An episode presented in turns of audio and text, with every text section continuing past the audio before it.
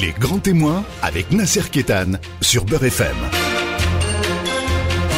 Grand témoin, aujourd'hui avec Raleb Benchir, président de la Fondation de l'Islam de France. Raleb Bencher, bonjour. Bonjour. Merci d'être parmi nous. Merci à vous. Edgar Morin a fait euh, une petite réflexion ces temps-ci. Il a dit Je suis pour la liberté. Je suis pour la liberté des femmes iraniennes qui veulent laisser tomber le voile. Je suis pour la liberté des femmes françaises qui veulent porter le voile. Ça vous inspire quoi? Euh, Être pour la liberté est une bonne chose, vraiment. On peut contraindre les corps, mais on ne peut jamais contraindre les cœurs. Et donc, euh, c'est même un non-sens que de vouloir imposer à quiconque quelque chose contre sa conscience, contre son gré.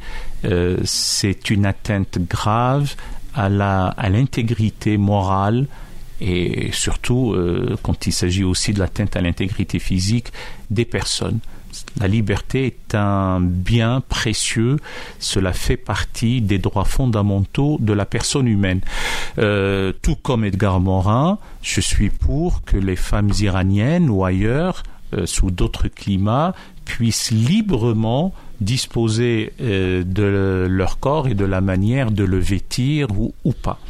Dans notre pays, il y a une petite euh, note que j'ajouterai, c'est qu'il y a le droit, il y a les principes généraux, euh, tout comme Edgar Morin quand il est pour la liberté, et j'ajoute ce que j'appelle la psychosociologie ou la psyché collective. Il se trouve que dans notre pays, là en France, la psychosociologie et la psyché collective, d'une manière générale, est réfractaire à cette idée que le voile euh, puisse être euh, un, attribut librement euh, utilisé comme un vêtement de pudeur. Alors ma position, je suis très attaché à la liberté et à la liberté de conscience et je ne peux pas aller à l'encontre d'une femme qui, pour des raisons spirituelles, a envie de se voiler. Et j'ajoute aussitôt que, euh, selon ma conception, ma compréhension, ma vision, mais euh, les explications théologiques, ce n'est pas un fondement canonique. Euh, j'aime à rappeler que cette affaire du voile a été réglée une bonne fois pour toutes dans les années 60, 70 partout dans le monde dit musulman pour les lycéennes et les étudiantes qui allaient au lycée et à l'université.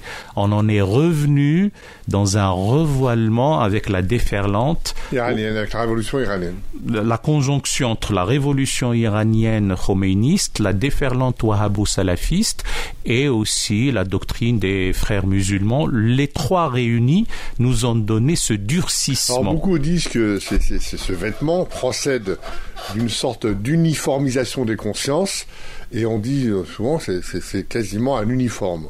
Vous avez tout à fait raison parce que à un moment donné, lorsque nous voyons les femmes qui dans un dans un geste de pudeur et de tradition euh, et encore, on ne le voyait pas chez les subsahariennes qui étaient jolies avec leur boubou ou les femmes musulmanes indiennes qui étaient jolies dans leur sari, mais euh, si on voit un peu en Afrique du Nord, euh, il y, a, y a le haïk, il y a le mlaya, il y a la djellaba, des choses comme ça.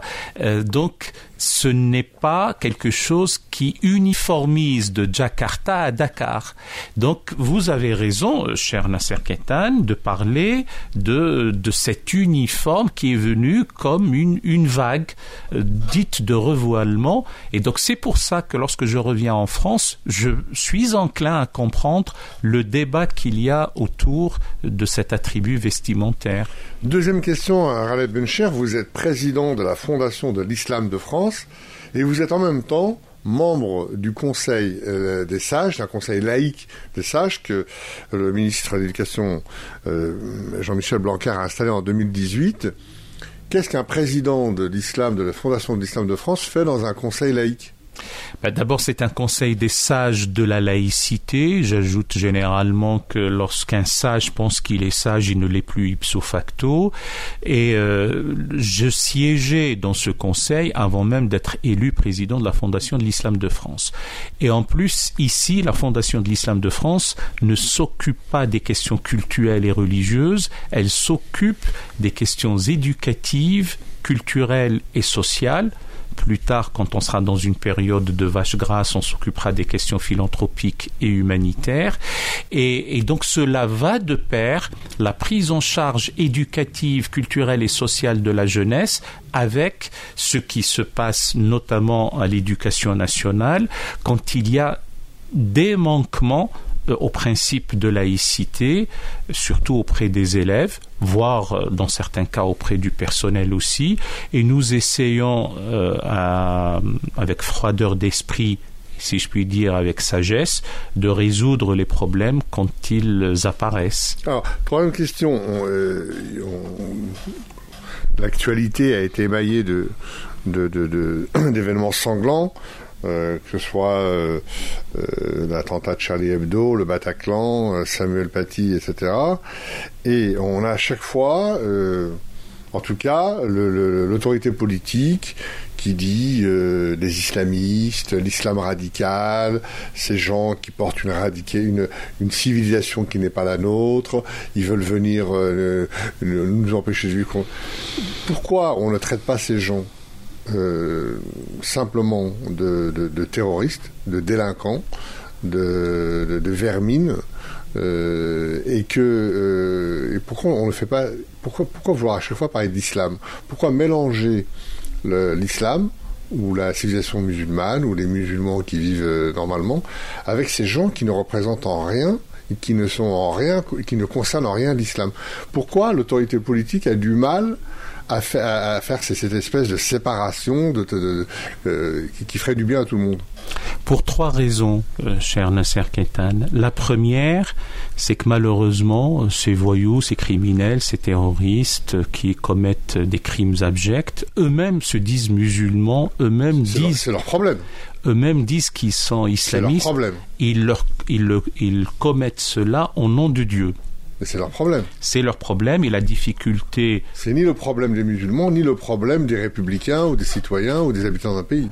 Euh, le problème des musulmans devient ipso facto, c'est le deuxième point, c'est que les responsables, hiérarques, théologiens, euh, penseurs et surtout imams euh, et religieux musulmans, depuis 30 ans, Là maintenant, ils commencent à le faire, mais les débuts, je me rappelle que lorsque le GIA vissé en Algérie, Boko Haram dans le nord Nigeria, la Jamaat Islamia en Égypte, les Shebab en Somalie, euh, Abu Sayyaf sur l'île de Jolo, sans parler plus récemment de Daesh, quand ils commettaient des exactions euh, abominables, on n'a vu que très peu de réactions sur le plan théologique pour dire que ce que vous faites n'est pas conforme à l'idée que nous nous faisons euh, de la euh, de l'humanisme, de la mensuétude, du pardon, de la réconciliation, de notre propre tradition.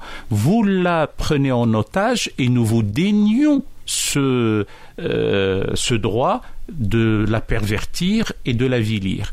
Et le troisième point, c'est vrai que c'est, encore une fois, c'est leur problème.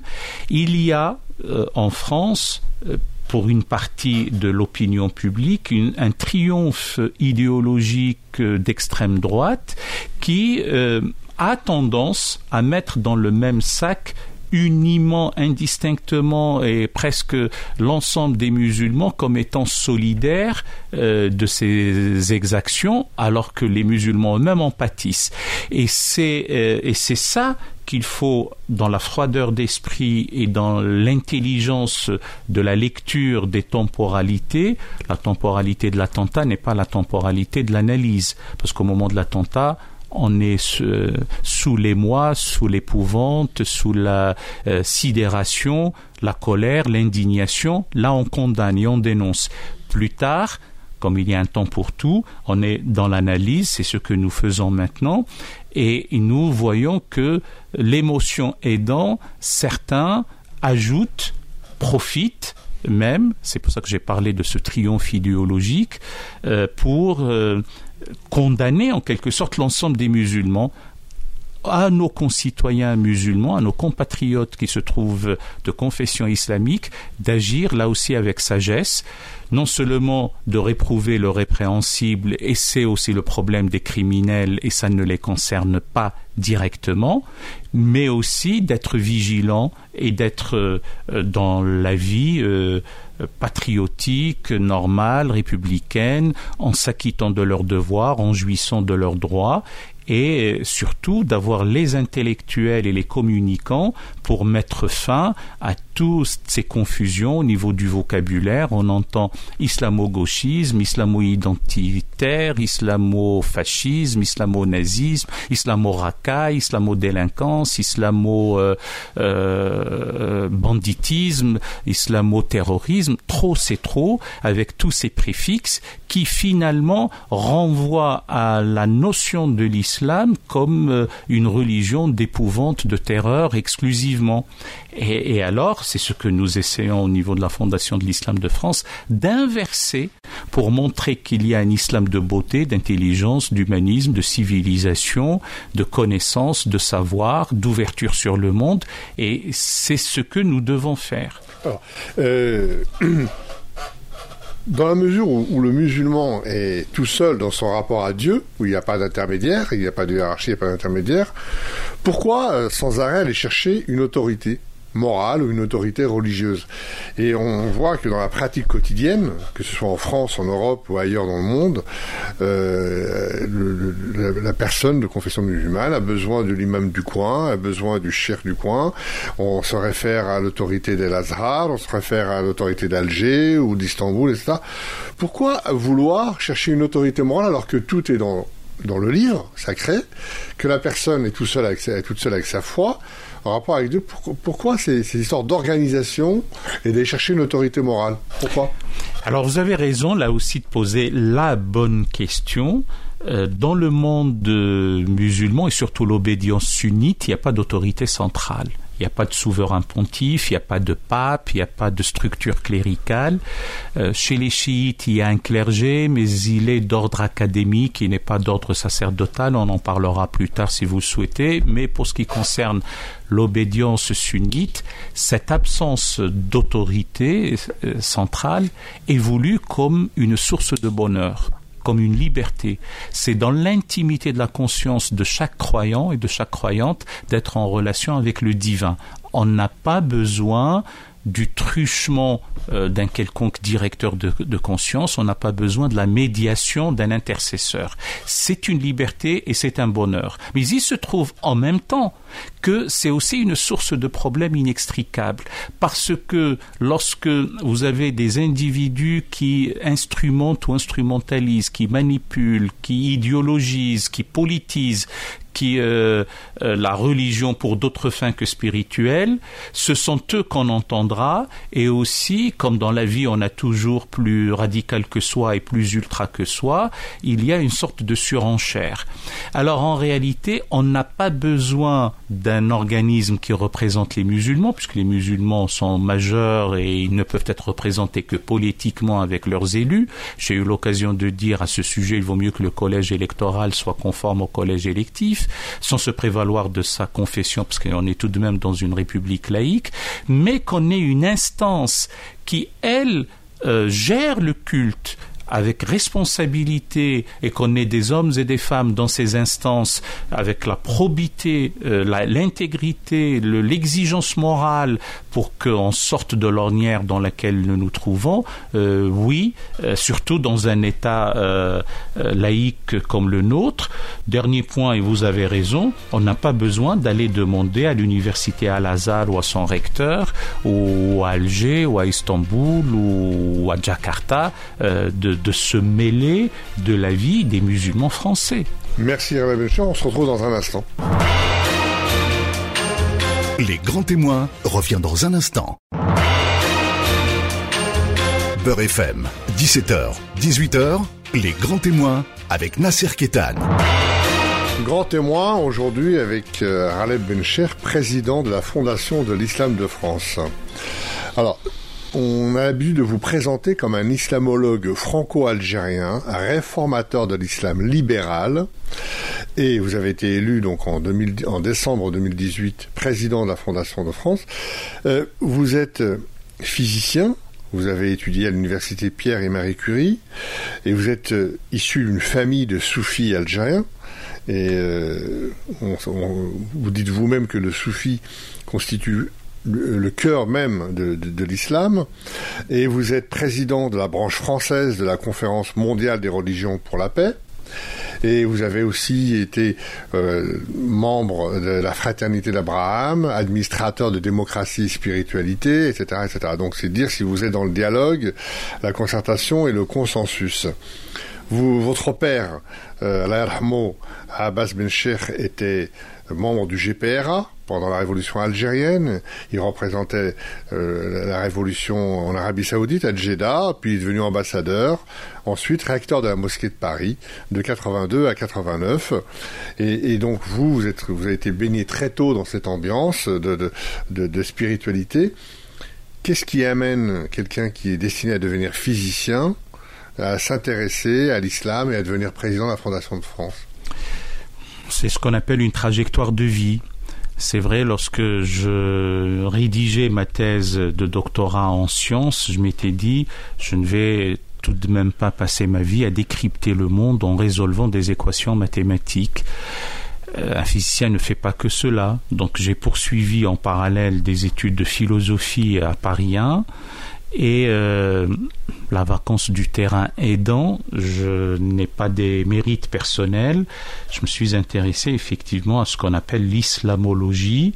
Étymologiquement, un islamologue, c'est celui qui essaye de discourir, de tenir un discours, une étude rationnelle, un discours intelligent sur le fait islamique. Et je trouve que dans notre pays, on a ramené la tradition religieuse islamique qui a sous-tendu une civilisation impériale avec l'Empire ottoman, l'Empire safavide, l'Empire moghol. On a ramené tout ça à une question de certificat de virginité, serrer la main, ne pas serrer la main, et ça c'est révoltant. Et donc si les musulmans eux-mêmes, musulmans et musulmanes, ne prennent pas la parole, ne, ne prennent pas la peine d'étudier, d'acquérir le savoir et la connaissance, ne serait-ce que pour témoigner de cette euh, tradition et de cette civilisation qui va de pair et que nous pouvons conjuguer avec l'héritage des Lumières euh, en France et en Europe, euh, c'est, ça serait quelque part péché par l'inaction et devenir complice par l'inaction de ce qu'il dénonce par ailleurs. Donc c'est pour ça que à un moment donné ou à un autre, je m'étais engagé à, dans ce champ d'études, de recherche et de prise de parole publique concernant l'islam et l'islamologie euh, en France. Alors, vous êtes un ardent défenseur de, l'exégèse du Coran. Vous avez publié, entre autres, pas, pas mal de livres, mais notamment La laïcité au regard du Coran en 2005, en 2008, La lettre ouverte aux islamistes, et en 2018, euh, tout récemment, Petit manuel pour un manuel à la mesure des, hommes. Euh, c'est vous vous défendez, entre autres, hein, beaucoup de choses, mais vous défendez et vous avez soutenu très tôt l'imama des femmes. C'est-à-dire qu'une femme peut être imam autant qu'un homme. Oui, en tout cas, à défaut de soutenir très tôt, j'ai simplement dit que je ne trouve pas dans les références premières que sont le Coran et euh, notamment les hadiths ce qui empêche une femme imam euh, de conduire la prière. D'ailleurs, la question ne se pose pas en principe pour les femmes imams conduisant la prière pour des femmes. Maintenant, les femmes imams conduisant des prières dites mixtes, en tout cas, au moins je pose la question pour un débat ouvert entre théologiens, canonistes, jurisconsultes, quels sont les arguments qui militent contre l'imam des femmes moi, je n'en trouve pas. Euh, c'est ça l'idée, euh, dans le respect absolu de l'égalité euh, homme-femme, une, égalité ontologique et une égalité juridique, je pose encore une fois la question.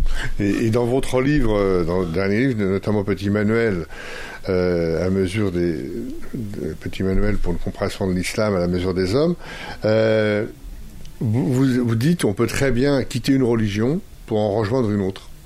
Parce que je suis très... ça, c'est condamné par la plupart des, des, des, des docteurs de l'islam ou les, des, imams. Quoi. Oui, oui, mais j'essaie d'être cohérent à double titre. On peut être musulman et devenir chrétien, ou ne pas devenir athée, puis revenir euh, devenir juif. Et vous pensez c'est pas contraire à l'islam? En aucun cas et d'aucune manière. Et là, pour deux raisons. Je ne peux pas d'un côté militer ardemment pour la liberté de conscience, pour la liberté de culte, la liberté d'opinion, la liberté d'expression, et à un moment donné ou un autre, condamner ce qu'on appelle l'apostasie, le fait d'abjurer, de renier, de quitter sa propre religion. Je ne le vois pas dans le Coran, qui est toujours euh, la référence première, et je ne le vois pas euh, en dehors d'un hadith attribué au prophète de l'islam rapporté par Ibn Abbas qui avait 13 ans à la mort du prophète et qui dit je l'ai entendu bien avant, ce qui sous-entend qu'il devait avoir 11-12 ans euh, avant et qui est si quelqu'un quitte sa religion, tuez-le. Euh, je ne le pense pas et je ne pourrais pas accepter qu'on puisse euh, attenter contre la vie de quelqu'un pour un délit de conscience et d'opinion. Euh, c'est une affaire entre l'homme et Dieu et ça n'est pas quelque chose qui doit être délégué euh, aux hommes pour, pour l'accomplir. Euh, c'est un point aveugle de la pensée théologique islamique et c'est aux imams de prendre à bras le corps ces questions et surtout aux penseurs et aux théologiens musulmans. Bientôt, dans le cadre de la Fondation de l'Islam de France, nous organiserons un colloque sur la liberté de conscience et on abordera cette question. Alors, il y a une chose très importante, on oublie très souvent que dans le Coran et dans l'islam, il est dit que celui qui tue un homme tue toute l'humanité. On oublie qu'il y a le djihad, qui a l'été djihad.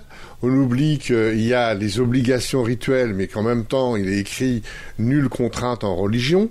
Donc, on y trouve un peu les, choses euh, contraires, entre guillemets.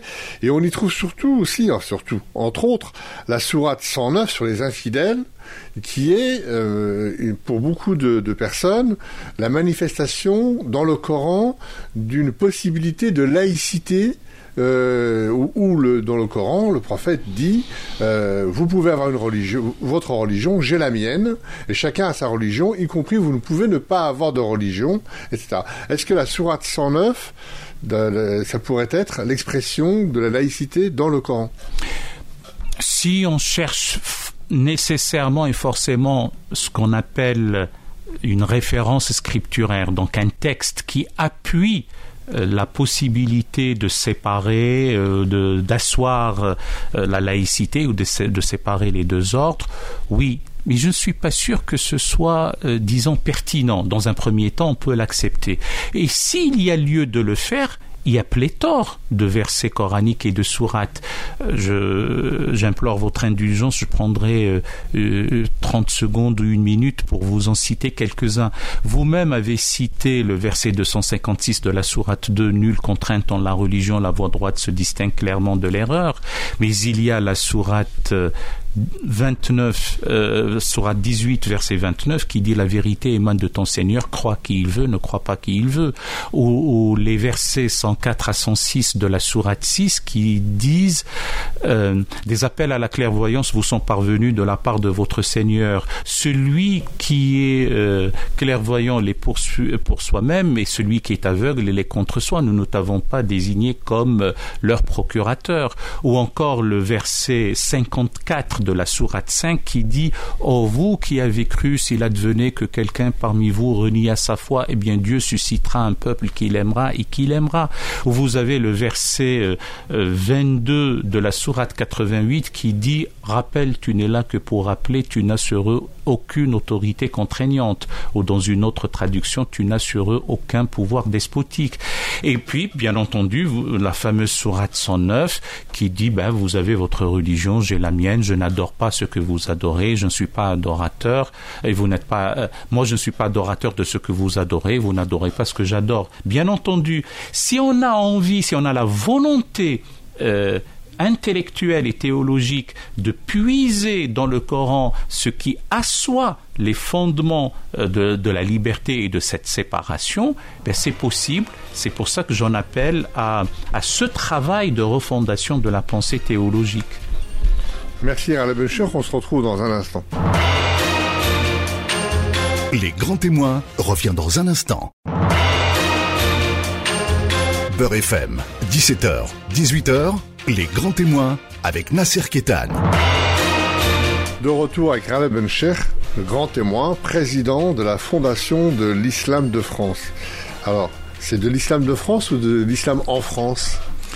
Oui, il y a un problème de vocabulaire qu'il faut euh, aplanir très vite.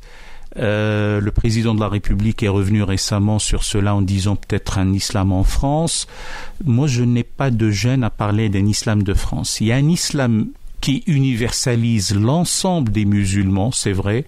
Si on a un peu plus de temps, j'aurais passé en revue euh, le hadith de Gabriel, hadith Jibril, qui euh, nous enseigne en gros qu'est-ce que c'est que l'islam, et ça, c'est l'ensemble des musulmans de par le monde qui y adhèrent. Simplement, lorsqu'on est en Indonésie, ou on est au Canada, ou on est à Zanzibar, ou on est en France, ou au Yémen, on ne vit pas son islamité de la même façon parce qu'il y a le milieu culturel, il y a le contexte historique et quand on est euh, à, Jakarta ou à Montréal ou à Zanzibar ou, à Paris ou, à Sanaa, on ne vit pas de la même façon. En France, et c'est ça l'idée de l'islam de France, c'est que les musulmans, euh, les citoyens français de confession islamique ou ceux qui sont résidents en France tout en étant musulmans, ben, obéissent à la loi commune, obéissent à la, à la Constitution, la loi fondamentale. Euh, font en sorte que c'est le droit positif qui prime la législation religieuse. On peut avoir dans son cœur euh, une relation à Dieu ou penser que Dieu a raison, mais publiquement et par rapport à la loi, au droit, ben, c'est le droit positif. C'est ça, en gros, l'idée d'un islam de France. je disais tout à l'heure, je rappelais que vous êtes... Euh, vous êtes euh, le fils de Abbas Ben Sheikh, Sheikh Abbas, et, euh, qui a été recteur de la mosquée de Paris, notamment entre 1982 et 89. J'ai eu le plaisir et l'honneur de l'interviewer. Ça nous rajeunit pas. Et votre père, nous disait que bon, on peut, euh, l'islam autorise l'enseignement de toutes les langues, on peut prier dans toutes les langues, et euh, c'est pas parce qu'on on ne prie pas en arabe qu'on se rapproche plus du message de Dieu. Et vous avez des gens qui disent non non, il faut lire le Coran en arabe, parce que la façon, si vous le lisez en arabe ou si vous priez en arabe, vous vous rapprochez plus du message de Dieu. Qu'est-ce que vous dites là-dessus? Une anecdote euh, et, et, la réponse. L'anecdote, c'est qu'on a une brave dame du nom de Maimouna qui ne savait ni lire ni écrire. On l'a vue un jour en train de prier et puis euh, un pauvre type est venu, euh, soi-disant, lui montrer comment, comment il faut prier parce qu'elle ne savait pas en lui disant que ta prière n'est pas agréée par Dieu puisque tu n'as pas respecté et tu n'as pas su lire le Coran comme il faut dans ta prière. Et elle a eu une réponse extraordinaire, cette Maimouna je la dis en arabe et je la traduis, Mimouna ta'arf rabbi ou rabbi yarf Mimouna. C'est-à-dire que cette, que Mimouna connaît son Dieu ou connaît Dieu et Dieu connaît Mimouna. Donc toi, tu n'as pas à te mêler de ça. Bien entendu, la, je suis allé à Sarajevo, à un moment où peut-être on ne pouvait pas aller à Sarajevo et je suis allé à la mosquée de Sarajevo et j'ai vu euh, que le, le prêche et la prière était en serbo-croate. Je connaissais l'office, mais je n'ai pas compris grand-chose. Ça ne veut pas dire que ces musulmans ne priaient pas. Donc le, canal, le support euh, linguistique, la langue véhiculaire euh, n'a pas beaucoup d'importance. Maintenant, si on peut euh, pénétrer le le texte arabe, le texte coranique, parce qu'on maîtrise la langue, c'est bien, mais si on n'a pas, ce n'est pas une exigence. Au contraire, sinon cette, euh, cette religion ne se veut pas universelle. Donc, euh, Cheikh Abbas ou quelqu'un d'autre était dans leur rôle de, de l'expliquer. Euh, disons que, un, la langue arabe, indépendamment des questions confessionnelles, est une belle langue et elle mérite d'être enseignée et étudiée. Ici, en plus, on peut lire le Coran parce qu'il y a des assonances, il y a euh, de la euh, de la beauté, etc. C'est très bien, mais pour les ce qui concerne les questions rituelles, liturgiques, de prière, etc., on a la possibilité de prier dans sa langue. C'est ce que font les, euh, ce qu'on fait, les musulmans en Malaisie, en Indonésie, en Inde, au Pakistan, euh, en Iran. Aussi en Afrique du Nord. Ou, en Afrique du Nord. Les, où les berbères du Rif marocain euh, prient en berbère. Vous avez tout à fait raison. ou les Kabyles en Algérie prient en Kabyle, ou les Chaouis, ou les Mozabites. Exactement. Donc, j'ai parlé un peu de ça parce que c'est vrai que la langue arabe est une très belle langue, est une langue de civilisation. Mais il y, a aussi une tendance un peu des autorités en France, on revient un peu en France, à considérer que tous les enfants, euh, euh, disons d'origine musulmane, etc., euh, sont tous des Arabes et parlent l'arabe à la maison. C'est alors qu'à la maison on peut parler le kurde, si on est turc, on peut parler le kabyle, on peut parler le. Donc pourquoi prendre des enfants de ces de, ces pays-là, de ces pays, et, et, leur et leur dire voilà il faut vous apprendre l'arabe. Donc c'est euh, donc il y, y a, deux choses différentes. Enseigner l'arabe oui parce que c'est je crois que c'est une ça serait une vraie avancée un vrai progrès de le faire. Mais pourquoi ne pas considérer la diversité des cultures d'origine des populations des, des, qui, qui, viennent de pays différents d'Algérie du Maroc de Tunisie de Turquie d'Indonésie du Sri Lanka ou du Pakistan et que les gens pourraient aussi euh, étudier leur langue d'origine et pas seulement l'arabe vous avez tout à fait raison, il faut distinguer deux choses et ne pas les mélanger. Un, l'enseignement de la langue arabe doit être euh, une opportunité et une possibilité pour l'ensemble des futurs euh, citoyens à l'école. On n'est pas encore citoyen, mais leur donner... Comme l'anglais, l'espagnol ou autre. Parce que c'est une langue de civilisation et surtout une langue de travail à l'ONU. On a six langues de travail à l'ONU que sont le chinois, le russe, l'espagnol, l'anglais, le français et l'arabe. Et ne nous devons pas, en principe, en tout cas l'éducation nationale, n'a pas à atrophier ou mutiler la possibilité pour des futurs citoyens à euh, maîtriser une langue de diplomatie, sans parler donc d'une belle langue lyrique, suggestive, et qui a été une langue véhiculaire du savoir, du cérémonial des cours, du droit, euh, de la connaissance. Maintenant, euh, pour ce qui concerne ce que vous avez appelé les différences, euh, les différentes euh, cultures, il n'y a aucune raison. Au contraire, d'abord la langue nationale en français est, est, le français, mais dans les foyers familiaux, si on a envie d'abord de parler italien, allemand, on a le droit et heureusement, et on peut aussi parler turc ou on peut parler ourdou, on peut parler persan, on peut parler arabe ou arabe vernaculaire ou kabyle ou toute autre langue et euh, il n'y a aucune raison de mettre l'ensemble des enfants supposés ou réels euh, comme musulmans dans un même moule pour aller apprendre euh, la langue arabe. Il faut que ce soit une adhésion et un sentiment de maîtriser une langue qui ouvre un imaginaire et surtout sur un plan civilisationnel et diplomatique.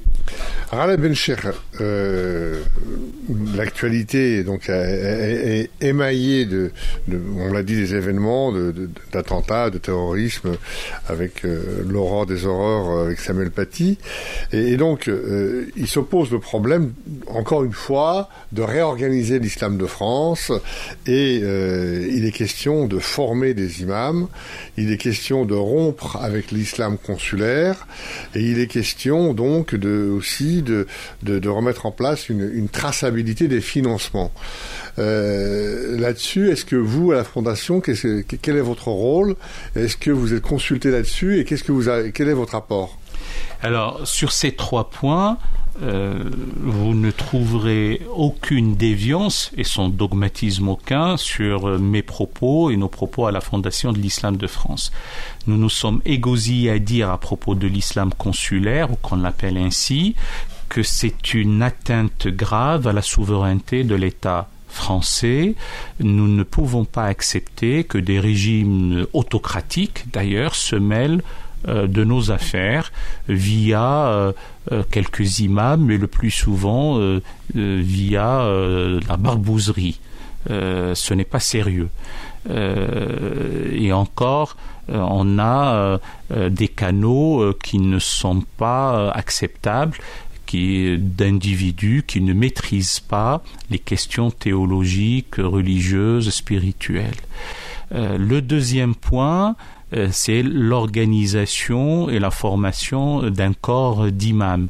Nous, à la Fondation de l'Islam de France, et c'est notre rôle, c'est même le cœur du, du métier, c'est que nous offrons la possibilité par des bourses à des acteurs religieux imams, prédicateurs, aumôniers, psalmodieurs, de compléter leur formation cultuelle par une formation civique, républicaine, laïque, où ils maîtrisent le droit des cultes, il maîtrise la culture ambiante, le fonctionnement des institutions, l'héritage historique français, euh, parce que ce sont des thérapeutes de l'âme, ils prennent en charge sur le plan spirituel toute une jeunesse et il faut qu'ils parlent le même langage que cette jeunesse tout en étant imprégnés de, de l'univers culturel, euh, euh, intellectuel, politique du pays qui est le leur c'est la France. Donc c'est pour ça que nous les aidons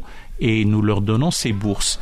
Et nous aimons, nous œuvrons, nous désirons, et c'est notre euh, volonté d'avoir des imams euh, à l'esprit éclairé, maîtrisant la langue française et euh, intelligents. et, et, plus tard, quelques-uns vont siéger sous la coupole comme des académiciens. Est-ce que c'est une bonne idée de pérenniser ces imams et, de faire des imams pendant 40 ans, pendant 30-40 ans? Est-ce que c'est pas une bombe à retardement? Est-ce qu'il ne faut pas précariser, euh, en, tout cas les mettre un peu en danger, peut-être leur faire un mandat de deux fois 5 ans et puis les renouveler? Parce que euh, est-ce que c'est une bonne chose d'installer les imams dans une espèce de, de, de, de, pouvoir euh, on connaît quand même la duplicité des religieux, mais quelle que soit d'ailleurs la religion, que ce soit dans le judaïsme, dans, dans, dans le catholicisme ou ailleurs, on connaît le double langage, on connaît la duplicité, euh, les rapports à la République sont pas toujours très clairs. Est-ce qu'il n'y a pas aussi, euh, je, je, pense, une soupape qui, qui qui permettrait de les renouveler et non pas de les installer de façon définitive euh, dans un corpus, euh, dans un corporatisme qui serait imam à vie.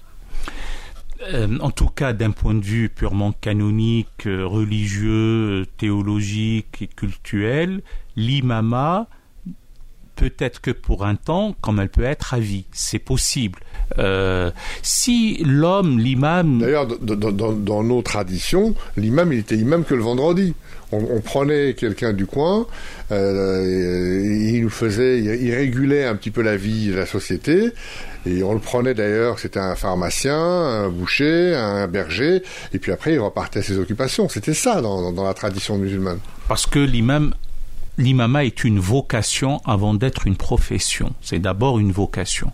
Euh, il se trouve que la modernité aidant, etc., et puis il faut assurer euh, la vie, la subsistance euh, des imams. Un, on a trois grades. On a l'imam ordinaire qui qui conduit la prière quotidienne, le quintuple rendez-vous quotidien, les cinq prières par jour on a l'imam qui monte en chair, qui monte euh, sur le minbar euh, le vendredi, et on a les imams conférenciers. Là encore une fois, si l'imam est intègre, probe, compétent, sérieux, à la limite, personnellement, je ne vois pas pourquoi euh, on ne lui ferait pas confiance et on le laisserait euh, passer un bon moment et former d'autres imams qui viendraient par la suite. si on voit qu'il y a ce que vous avez appelé un double jeu ou un double discours, c'est à la, à la mosquée qui l'emploie ou à l'association ou à un organisme qui finalement comme on l'aurait dans un ordre quelconque, comme l'ordre des médecins ou des pharmaciens ou des avocats, ben de, pour des raisons disciplinaires, d'y mettre fin.